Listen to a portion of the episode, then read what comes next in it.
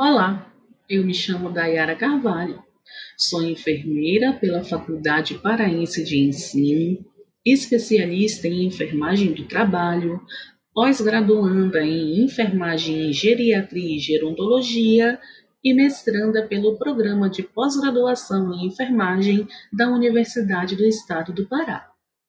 Atualmente, Estou como secretária da diretoria da ABEM Seção Pará, gestão 2019-2020, e sou membro do Departamento Científico de Enfermagem Gerontológica da ABEM, também Seção Pará, e integrante do grupo de pesquisa Gamificação aplicada aos métodos de ensino e à saúde, o GAMES.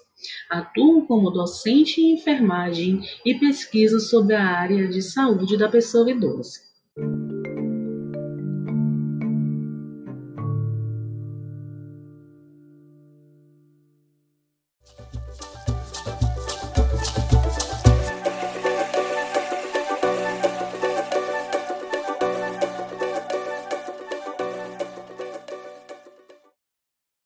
O tema do nosso podcast de hoje é sobre o Dia Internacional do Idoso.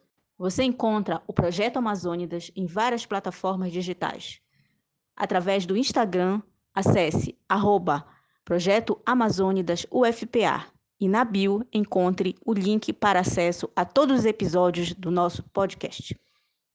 O processo demográfico mundial passa por uma transição única e irreversível resultando em populações idosas em todos os lugares do mundo. À medida em que as taxas de fertilidade diminuem, a proporção de pessoas com 60 anos ou mais deve triplicar, alcançando cerca de 2 bilhões em 2050. Na maioria dos países, o número de pessoas acima dos 80 anos deve quadruplicar para quase 400 milhões. A Organização Mundial da Saúde classifica como idoso as pessoas com idade igual ou maior que 65 anos nos países desenvolvidos e com idade igual ou maior que 60 anos nos países em desenvolvimento. Atualmente, no Brasil, os idosos representam quase 15% da nossa população, ou seja, quase 30 milhões de pessoas. Em 2030, o número de idosos deve superar o de crianças e adolescentes de 0 a 14 anos no Brasil. Em sete décadas, a média de vida do brasileiro aumentou 30 anos saindo de 45,4 anos em 1940 para 75,4 anos em 2015. O envelhecimento da população tem impactos importantes na saúde, apontando para a importância da organização de uma rede de atenção à saúde. O Dia Internacional do Idoso é comemorado em 1 de outubro. Essa data foi criada em 1991 por iniciativa da Organização das Nações Unidas.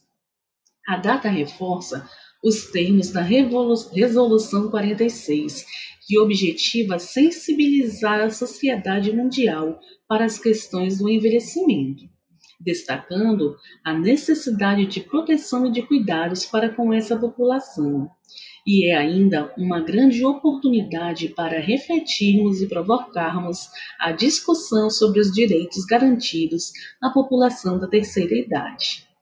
No Brasil, em 1 de outubro de 2003, foi aprovada a Lei Federal 10.741, o Estatuto do Idoso, prevendo em seu artigo 2 que ao idoso sejam garantidas todas as oportunidades e facilidades para a preservação de sua saúde física e mental e seu aperfeiçoamento moral, intelectual, espiritual e social em condições de liberdade e dignidade.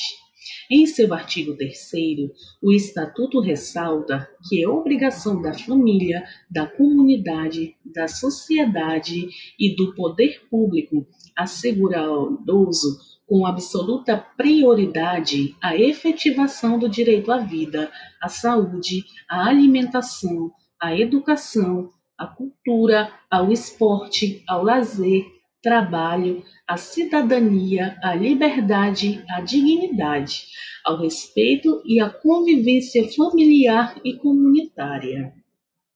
Os principais objetivos do Estatuto do Idoso são chamar a atenção para a existência de desigualdades, geralmente como resultado de uma acumulação de desvantagens ao longo da vida.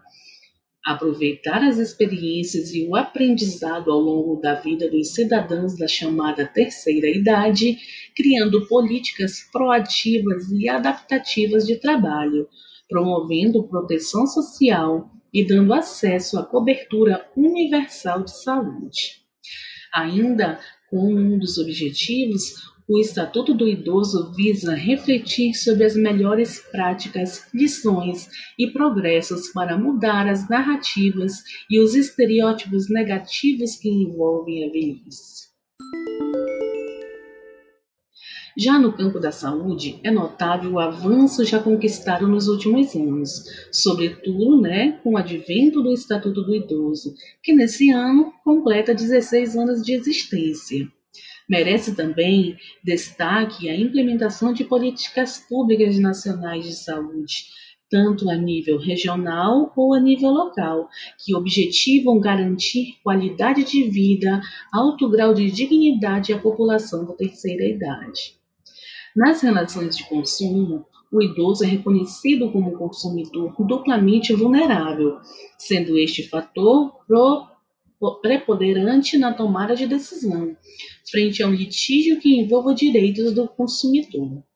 Como ressaltado, muitos direitos já foram conquistados por essa população, porém, muitos desses direitos acabam sendo desrespeitados pelo Estado, pelas entidades privadas e pela própria sociedade. Cabe então, dessa forma, cada cidadão informar-se e lutar-se pelos seus direitos, buscando sua plena satisfação perante os órgãos competentes para tanto.